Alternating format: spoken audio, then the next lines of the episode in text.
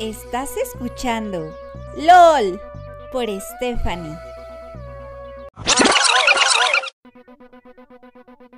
Estás escuchando LOL por Stephanie. ¿Qué onda amigos? Bienvenidos a un nuevo episodio. Espero que todos ustedes y toda su familia y sus seres queridos estén súper bien.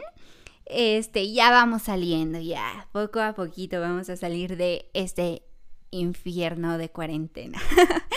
este, el día de hoy se viene un episodio interesante que debe de ser tomado con seriedad, amigos. De verdad que a mí me cuesta mucho trabajo a veces ser un poco seria porque pues mi tono de voz es como muy alegre, muy risueño, pero pues obviamente no es como que me pueda estar riendo de esto porque pues es un asunto serio.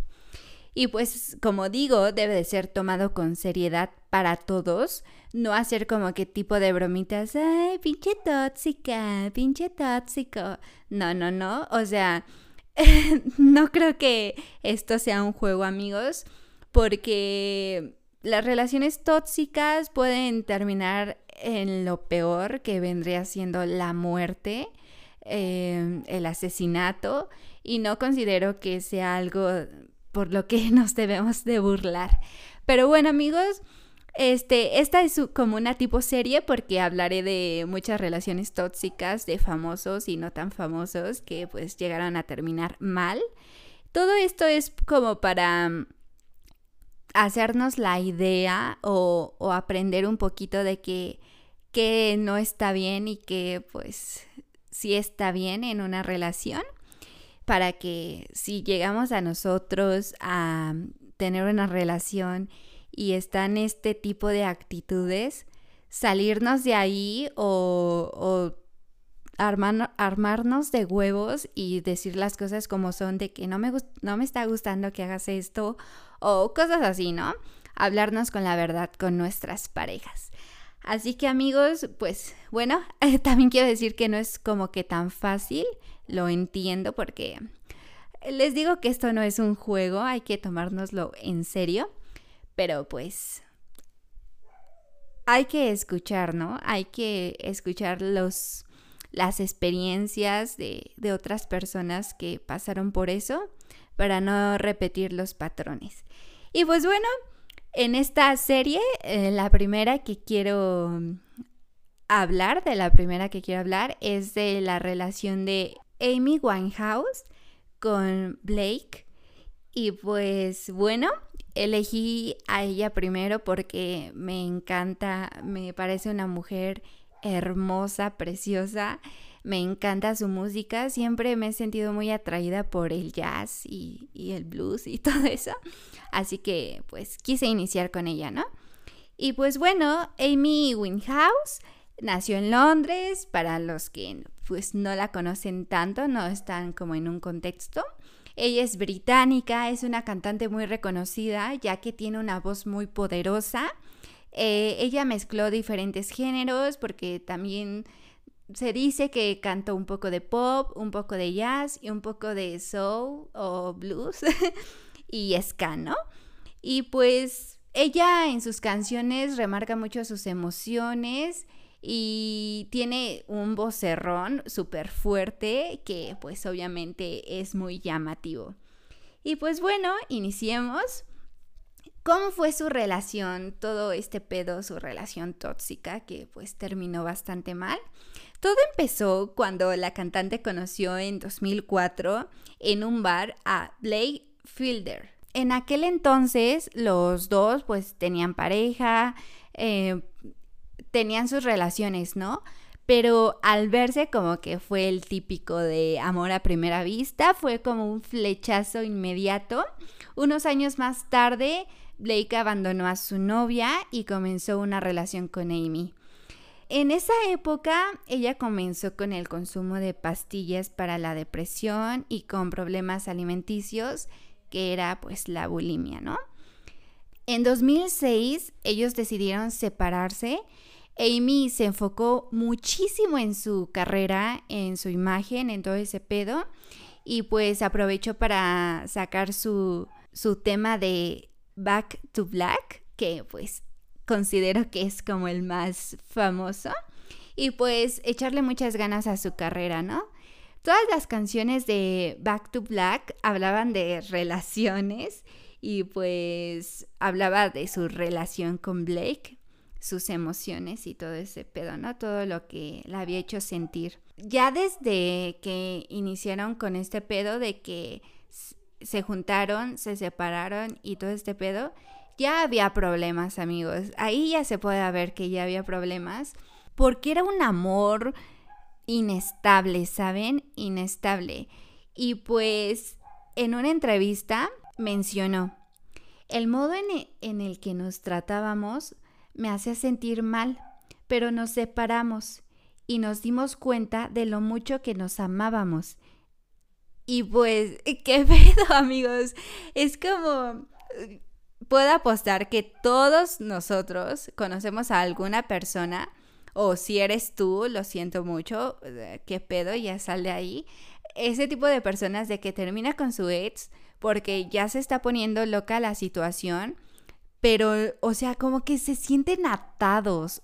No sé cómo explicarlo porque obviamente no he pasado por eso y ojalá nunca pase, de, pero de que no pueden superar, no pueden como abrirse a otros horizontes, como que les cuesta mucho trabajo desapegarse de esa persona y pues básicamente podría decir que es un inicio de una relación tóxica bueno, podría, bueno, no el inicio, porque ya para que pase eso tuvieron que haber pasado otras cosas malas, pero como que ya se está poniendo más loca la situación, creo yo, ¿no? Y pues bueno, un año después decidieron intentarlo de nuevo, eh, con el que finalmente se casó. Lamentablemente, el amor, entre comillas amigos, no fue lo único que volvió porque también volvieron las drogas, los problemas y pues más fuertes que nunca, ¿no?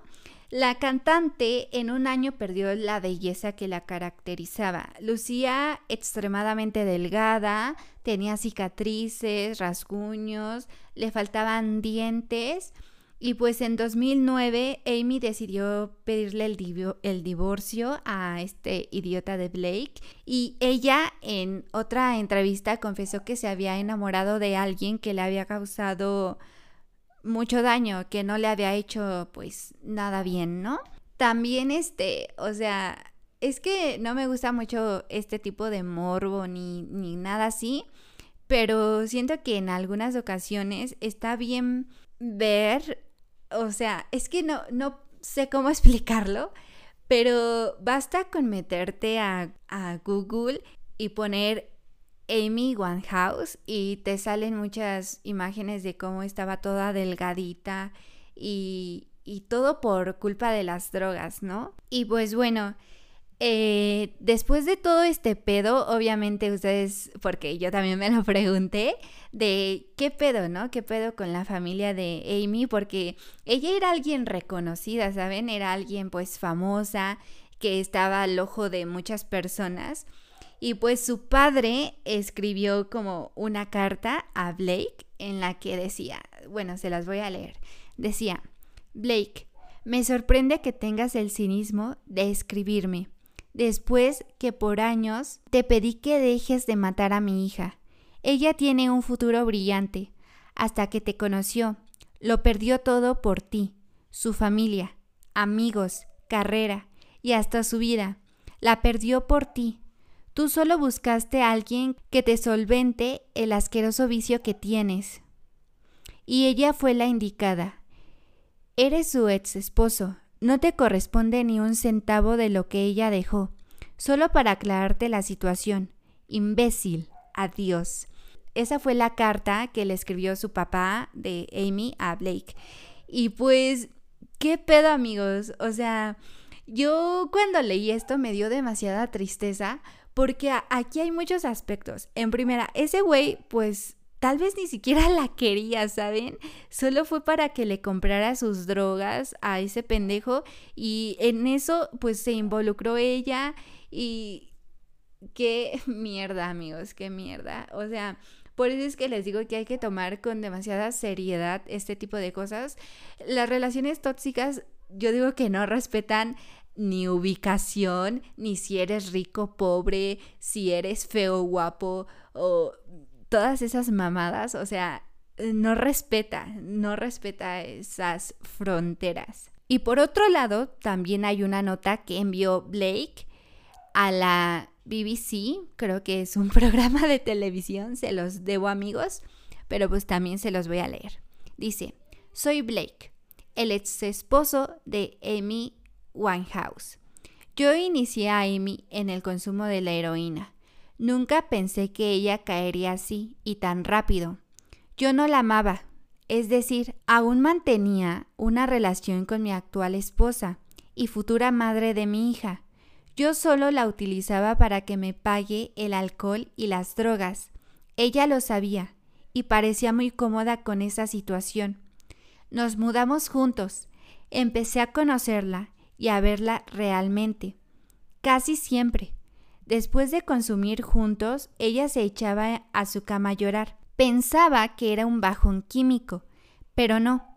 Ahora me doy cuenta que ella no quería hacerlo, solo lo hacía para darme el gusto a mí. Después de una gira, ella volvió a casa, y en todo mi viaje pude notar la cara de decepción que puso al verme.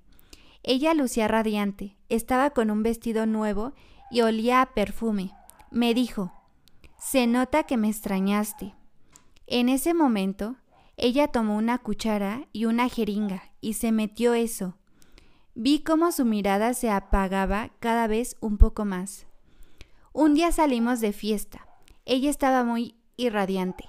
Yo rompí una botella y me fui de cara contra ella. Me corté. No sé si en un acto de amor o de burla. Ella tomó unos pedazos y se hizo lo mismo. Cortes en su cara. Salimos caminando y ella cayó al piso y me dijo, ya no puedo más, quiero terminar contigo e ir a rehabilitarme. Yo la tomé del brazo y le dije, ¿estás loca? Si nos amamos. Obviamente no iba a dejar que ella vaya a rehabilitación. ¿Quién pagaría mis drogas? No mamen amigos.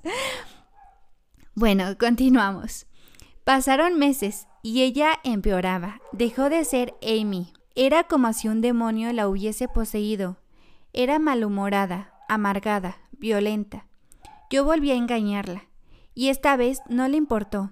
Me dijo que me vaya de su casa y que no vería ni un centavo más de su bolsillo. Y así fue, me fui, y nunca más la volví a ver. Estoy esperando a mi hija con mi actual pareja. Tengo que cumplir 13 meses más de la condena por robo. Amy, yo te amaba, te amo. Simplemente no supe cómo manejar las cosas. Te agradezco todo lo que has hecho por mí, por haber puesto todo tu corazón. ¿Qué? ¿Qué acabamos de leer y de escuchar, amigos? ¿Qué mierda, este pendejo es un cínico sinvergüenza, loco, narcisista. O sea, qué pedo amigos, yo me quedé en shock, no sé ustedes, pero pobre Amy, o sea, eh, lo que dije anteriormente era verdad, este güey solo la utilizó y de la peor manera, o sea, el hecho de no dejarla ir a rehabilitación es una puta relación tóxica a más no poder, amigos. Eso es manipulación. Es una mierda, una mierda. Y todavía este idiota va a tener una hija y, güey, qué puto asco me da esa persona. Y sé que hay muchas personas así en el mundo y qué puta mierda, ¿no?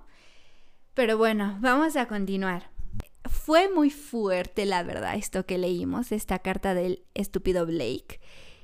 Y pues, no sé qué decir, amigos. Eh, les digo que esto no es un juego. Por favor, si cualquier inicio de manipulación o, o cosas así de que no te dejan ir a rehabilitación, terapia con el psicólogo, cosas así, eso está súper mal, amigos. Si tú eres el que hace eso o tú eres el que recibes eso, o sea, trátate de verdad, trátate, trátate, trátate, trátate.